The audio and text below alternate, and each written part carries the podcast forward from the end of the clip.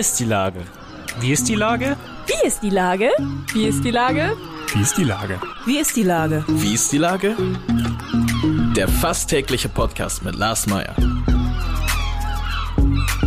Wie ist die Lage? Unser fast täglicher Podcast als Kooperation von der Mopo und der Gute-Leute-Fabrik spürt tagesaktuellen Fragen nach. Mein Name ist Lars Meyer und ich rufe fast täglich gute Leute aus Hamburg an. Unser Partner, der das diese Woche möglich macht, ist Asklepios. Vorhofflimmern ist zu einer Volkskrankheit geworden. Nicht immer lebensbedrohlich, aber häufig ein Indiz für einen drohenden Schlaganfall. Die Asklepios Kliniken Hamburg widmen sich während der Herzwochen in diesem Monat mit zahlreichen Veranstaltungen, Vorträgen und Sprechstunden dem Thema. Wo Sie diese finden? Auf der Asklepios Webseite unter dem Schlagwort Veranstaltungen Herzwochen. Das war Werbung. Herzlichen Dank. Heute befrage ich Reinhild Fürstenberg. Die ist Geschäftsführerin und Gesellschafterin des Fürstenberg-Instituts. Ahoi, Reinhild. Ahoi, Lars. Liebe Reinhild, letzte Woche hatten wir bei Hamburg Spitzen das Thema, was ist mit der Jugend? Du warst Gastgeberin und hast ein paar kluge Gedanken formuliert. Da wollte ich mit dir nochmal hier sprechen. Wie ist die Lage bei der Jugend? Also wir bei uns im Institut haben in äh, den letzten Monaten oder noch besser gesagt im letzten Jahr zunehmend mehr damit zu tun, dass Kinder und Jugendliche zunehmend mehr von Depressionen betroffen sind. Also dass die wirklich leiden und das auch als Folge von der äh, Pandemie, wo ja viele Dinge so gelaufen sind, dass sie nicht jugendgerecht waren. Ähm, ihr seid ja äh, mit dem Fürstenberg-Institut, so definiere ich das jetzt mal, vor allen Dingen äh, beratend tätig für Unternehmenskulturen. Also ihr beratet große Unternehmen und sagt denen, was man mehr als nur einen Apfel auf den Tisch stellen tun soll, damit Mitarbeiter sich wohlfühlen, vor allen Dingen natürlich auf der pädagogischen und äh, Führungsebene sozusagen. Ähm, ihr beschäftigt euch aber auch tatsächlich mit dem Jugendthema. Das war mir tatsächlich bis letzte Woche neu. Ja, also wir, wir stehen ja für mentale Gesundheit im Schwerpunkt äh, in den Unternehmen. Ne? Und die Mitarbeitenden aus unseren Kundenunternehmen, die können sich eben jederzeit bei uns coachen lassen, wenn es ihnen irgendwie nicht gut geht. Und das Angebot, das gilt nicht nur für die Beschäftigten, sondern auch für alle Familienangehörigen. Und deswegen haben wir eben auch Partner, Partnerinnen und eben auch Kinder mit in der Beratung. Wir haben aber auch viele Mitarbeitende aus unseren Kundenunternehmen, die sich große Sorgen machen um ihre ähm, pubertierenden oder jugendlichen Kinder, was weiß ich, weil die Tochter nichts mehr isst, ähm, weil der, der Sohn sich so zurückzieht und gar nicht mehr aus seinem Zimmer rauskommt, weil die Kinder keine Freunde, äh, Freunde haben und den ganzen Tag nur vorm Rechner sitzen und so weiter und so fort. Das hat es ja immer mal wieder gegeben, auch äh, zu meinen Zeiten tatsächlich Probleme mit zu viel oder zu wenig Essen, sich zurückziehen im Rahmen der Pubertät. Du beobachtest da aber schon, dass das einfach weitaus mehr ist. Und das ist natürlich ganz klar äh, eine Folge der Pandemie, richtig? Ja, und äh, das beobachten ja auch nicht nur wir bei uns im Institut, sondern da gibt es ja mittlerweile auch einige Untersuchungen drüber. Zuletzt jetzt auch der DAK Gesundheitsreport, die darüber sprechen, dass äh, drei bis zehn Prozent aller Jugendlichen von einer Depression betroffen sind. Und das sind Zahlen, Lars, die machen mir richtig Sorgen. Weil wenn ein 13-jähriges Kind keine Freude mehr hat, äh, wenn, wenn es aufsteht und auch wenn es abends ins Bett geht und äh, am Leben zweifelt und am, am Sinn äh, seines Lebens zweifelt. Ne, wo soll das hinführen? Also was, was, was heißt das auch für den weiteren beruflichen Weg, für das, was er später in der Gesellschaft auch bewegt, also wofür er wirklich hier ist? Das, ich finde das wirklich schlimm. Und das, was mir äh, daran am meisten Sorgen macht, ist, dass es kaum Angebote gibt für die Jugendlichen, um äh, äh dafür äh, eine Lösung zu finden. Also selbst Therapieplätze gibt es kaum, die sind eben alle total zu. Das äh, merken wir auch bei uns im Institut. Wir haben eine Therapie, einen Therapievermittlungsservice und wir kriegen einfach kaum noch Plätze. Und äh, auch sonst gibt es ein Kinder- und Jugendtelefon, aber wenig Angebote, die auch bei den Jugendlichen andocken.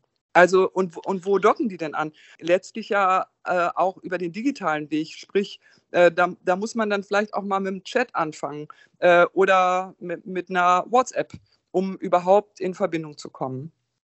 Sind die Jugendlichen eine vergessene Zielgruppe jetzt in der Aufarbeitung der Pandemie? Also man liest ja, wenn man so aufmerksam halt ein bisschen durch die Zeitung streunt, sieht man immer wieder von äh, Hilfs Energiefonds und Unterstützung von Seiten der Politik. Gerät da die Jugend jetzt gerade so ein bisschen unter die Räder, dadurch, dass es einfach auf der ganzen Welt irgendwie Probleme gibt, also nicht nur der Ukraine-Krieg, auch Energiekrise und so weiter und so fort?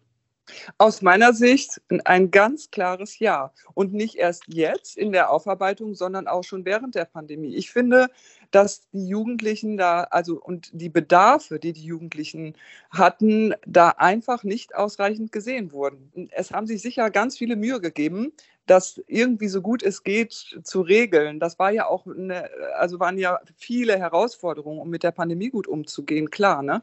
Aber äh, im Ergebnis sind die Jugendlichen zu kurz gekommen. Und ich finde, sie haben keine Lobby, also es hört sie keiner richtig, sondern es wird auch in den Unternehmen ganz viel gesagt, ja, ähm, die haben alle so hohe Ansprüche und die jungen Erwachsenen, äh, denen geht es nur noch um sich selbst und so weiter. Aber warum ist das denn so? Vielleicht auch, weil sie vorher nicht ausreichend gehört worden sind, beziehungsweise mit ihnen nicht gut, ähm, nicht so umgegangen worden ist, dass sie in, ihre, in ihr volles Potenzial und in ihre Kraft gekommen sind. Äh, du hast es ja gerade schon gesagt, wenn man keine Therapieplätze vermitteln kann, dann muss man vielleicht mal mit Chat und also man nennt es ja Telemedizin äh, irgendwie beginnen. Was sind denn da so für Lösungsansätze noch so im Raum oder was wäre deine Forderung? Also aus meiner Sicht braucht das ein breites Angebot. Es gibt auch ähm, tolle neue Entwicklungen. Zum Beispiel gibt es ein Lernprogramm, was man mit einer 3D-Brille machen kann, ne?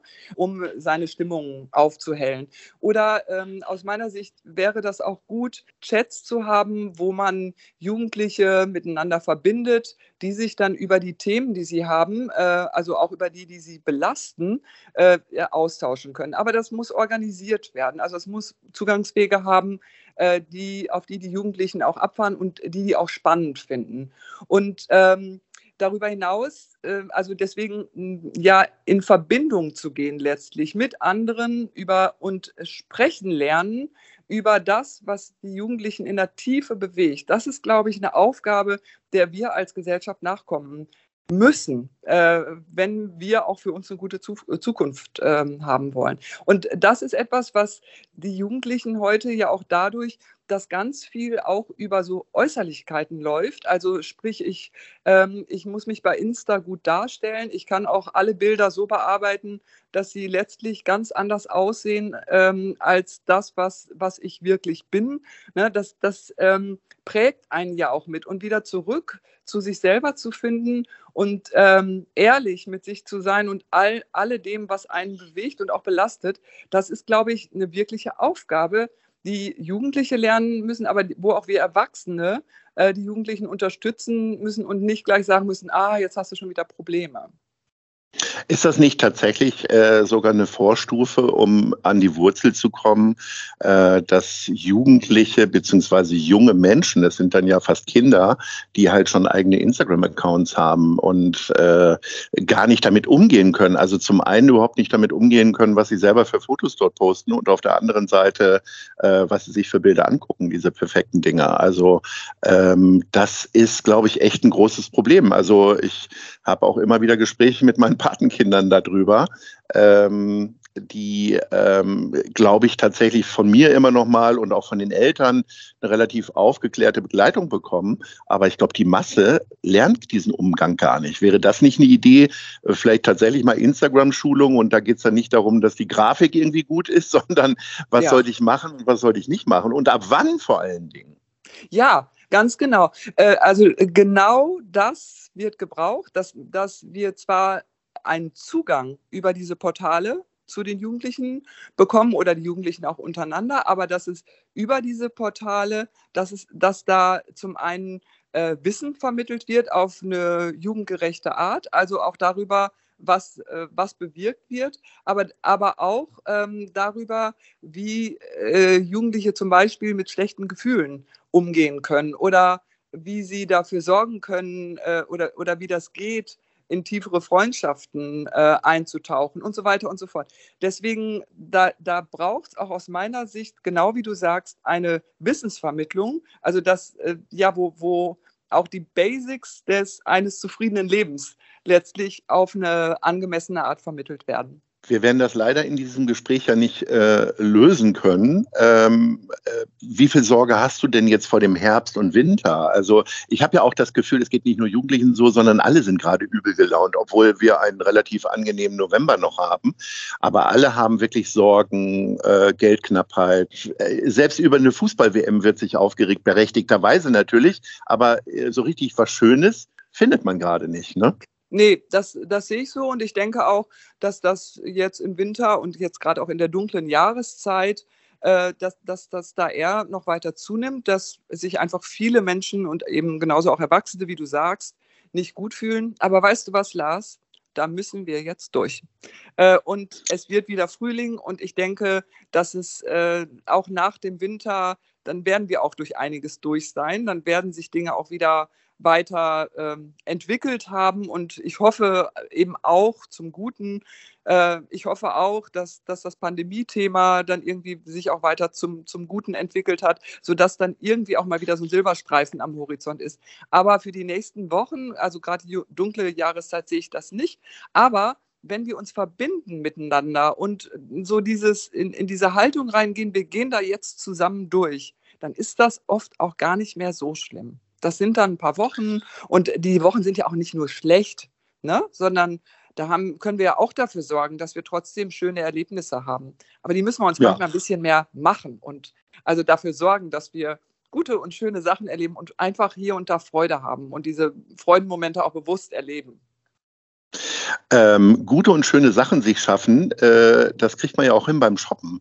Äh, ne? Da ja, gehen ja viele stimmt. Leute hin, um sich abzulenken. Wir sind nämlich bei unserer Top 3 und äh, ich bewundere ja wirklich immer wieder deinen Kleidungsstil und deswegen muss ich heute mal fragen, wo hast du diese ganzen tollen Sachen her? Also deine Lieblingsbekleidungsgeschäfte, die Top 3. Was ist denn Platz 3?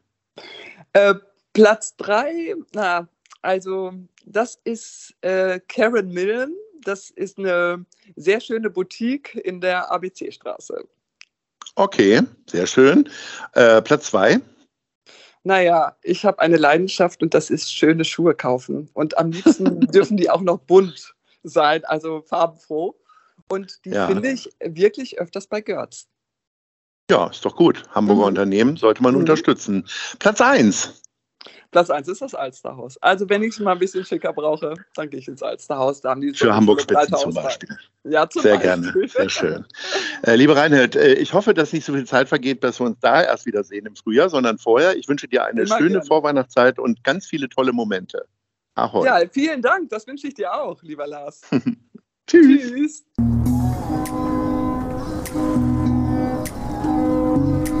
Eine Produktion der Gute-Leute-Fabrik in Kooperation mit der Hamburger Morgenpost.